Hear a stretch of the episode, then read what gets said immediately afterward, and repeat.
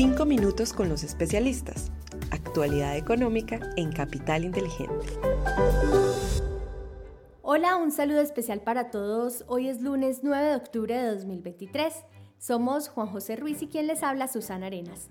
Les damos la bienvenida a nuestros 5 minutos con los especialistas, el podcast donde analizamos cada semana la actualidad económica desde la Dirección de Estructuración en Mercado de Capitales de Bancolombia.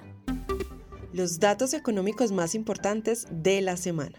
Bueno, y empezamos contándoles que el mercado de Estados Unidos inició la semana pasada con alta volatilidad y desvalorizaciones en sus principales índices de referencia.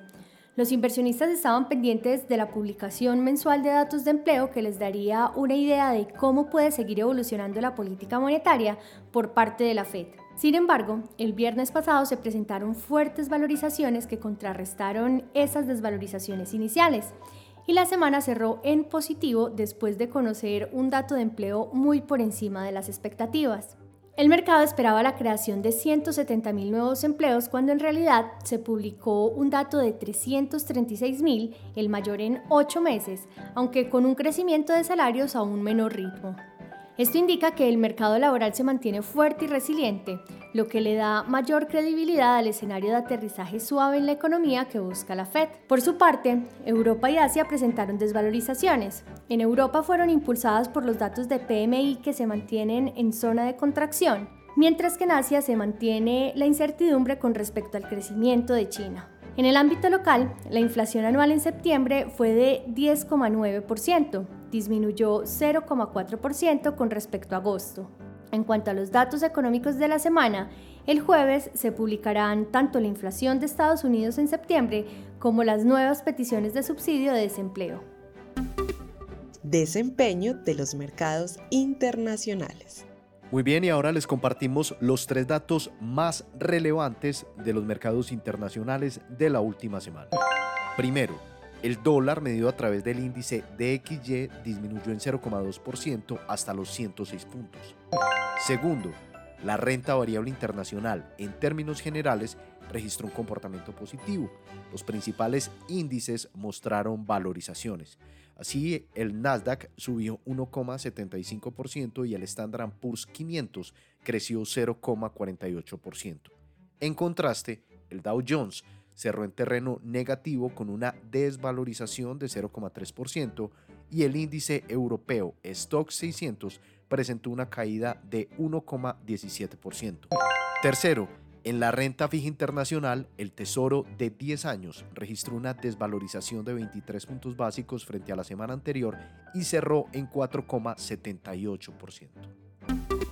Desempeño de los mercados en Colombia. Ahora les compartimos tres hechos destacados del mercado local durante la semana pasada. Primero, el peso frente al dólar presentó un comportamiento alcista cerrando en 4.320 pesos por dólar, es decir, un 5,9% por encima del cierre del viernes 29 de septiembre. Segundo, la renta fija registró desvalorizaciones generalizadas en línea con el movimiento de los tesoros americanos.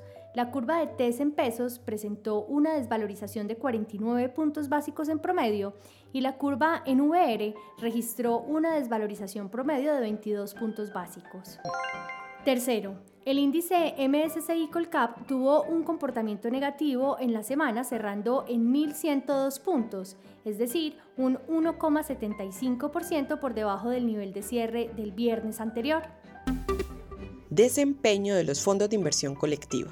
Les contamos que los fondos de inversión colectiva de liquidez y de renta fija también sintieron el impacto de la volatilidad en los mercados de renta fija local e internacional esto se explica principalmente por las desvalorizaciones de la deuda soberana de Estados Unidos. En ese sentido, y debido a que aún prevalecen las presiones de liquidez en el mercado local, estos fondos tuvieron una rentabilidad negativa durante la semana. Por su parte, los fondos balanceados tuvieron resultados mixtos. El fondo renta futuro tuvo una desvalorización, mientras que los fondos renta balanceado y renta sostenible global tuvieron desempeño positivo. Por su parte, los fondos de renta variable local e internacional tuvieron un desempeño negativo producto de la volatilidad ya mencionada. Oportunidades de inversión para esta semana. En la renta fija internacional, con el aumento en las tasas de los tesoros, experimentamos devaluaciones en todo el activo. Esperamos que el ambiente se mantenga volátil mientras que el mercado ubica un valor razonable para las tasas de tesoro. En cuanto a la renta variable internacional, nos mantenemos neutrales, porque habrá mucha incertidumbre antes del jueves 12 de octubre, día en que se publicarán los datos de inflación, los cuales serán determinantes para que la Fed dictamine si se debe dar una subida de tasas adicional o si por el contrario puede ser buen momento para moderar su discurso contractivo. En el ámbito local disminuimos el plazo promedio al vencimiento de nuestras inversiones, asumiendo una posición más defensiva a los movimientos de tasas de interés. Por esta razón, priorizamos las inversiones en títulos de deuda privada del mercado secundario hasta los tres años. En cuanto al peso con respecto al dólar, esperamos que se cotice entre los 4.000 y 4.400 pesos durante esta semana, mientras que en las acciones resaltamos una vez más la recuperación del nivel hasta los 1.100 puntos que sugerimos seguir monitoreando de cerca. Bueno, y así llegamos al final, pero antes de despedirnos, como siempre, les invito para que nos dejen una calificación de 5 estrellas en Spotify y en Apple Podcast Además, recuerden, si no lo han hecho, pueden suscribirse al informe semanal en el enlace que encuentran en la descripción del episodio. José, gracias por acompañarme en este espacio y en especial a todos nuestros oyentes por escucharnos hasta el final. Les esperamos la próxima semana en un nuevo episodio de 5 minutos con los especialistas.